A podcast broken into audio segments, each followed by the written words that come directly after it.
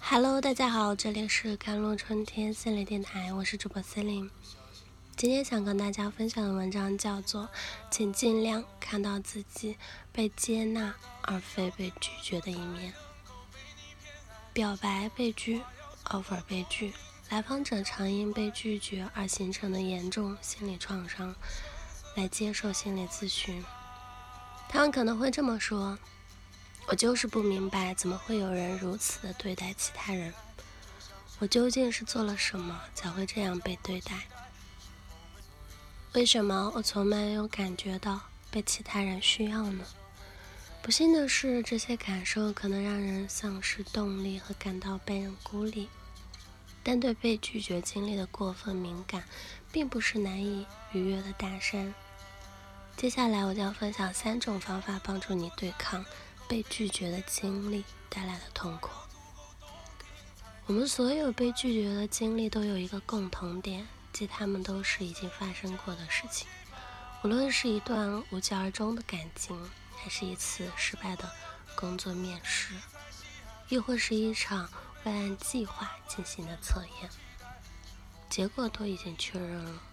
这么说可能没什么意义，但却是事实。的确，这些事情让人不好受，也肯定会让人在当下感受到受伤。但是，是否让这些过去的经历真的过去，只取决于你自己。心理学家认为，人有不同的时间观念。我们当中有些人从个性方面看，更专注于当下及未来，而另一些人更加怀旧，更喜欢。怀过去的好时光，还有一些人有着被不幸的消极过去所控制的时间观念，他们不停的回想过去那些让人痛苦亦或是焦虑的经历，例如被拒绝的经历。这些人都曾因拒绝，嗯，被别人拒绝而感到郁郁寡欢。他们害怕被拒绝，害怕到封闭自我，不与人交往，或者是放弃做那些对自己有益的事情，因为他们认为做了也不会有好结果。但区分一个人是专注于消极过去，亦或是专注于当下，或专注于未来的唯一因素，只能是人们自己。他们的行为催生了你的念头与情绪。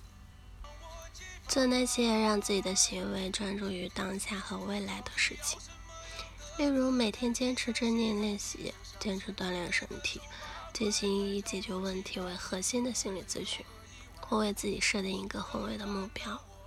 你可能会发现，被拒绝带来的受伤感正在慢慢的减少，直到有一天，从你的意识中完全消失。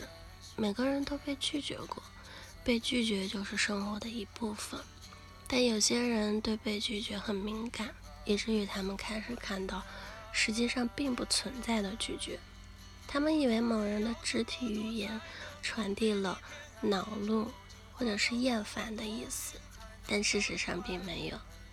他们可能没有任何事实依据，仅从他人的二手或者三手消息那里推测别人对他们的看法。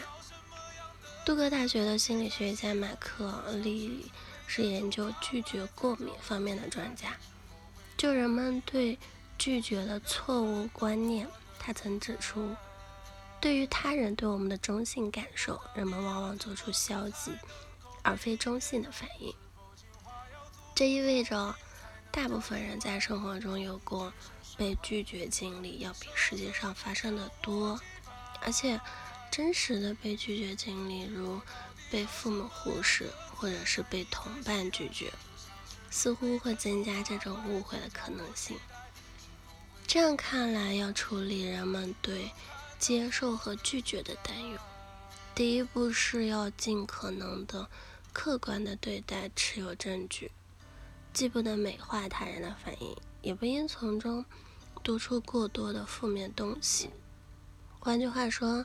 当下次你感受到了被拒绝，但又不能真的确定的情况下，一定要客观的检视自己的感受，不要害怕和朋友或者家庭成员讲述自己遇到的情况，他们也许能够提供一个公正的看法。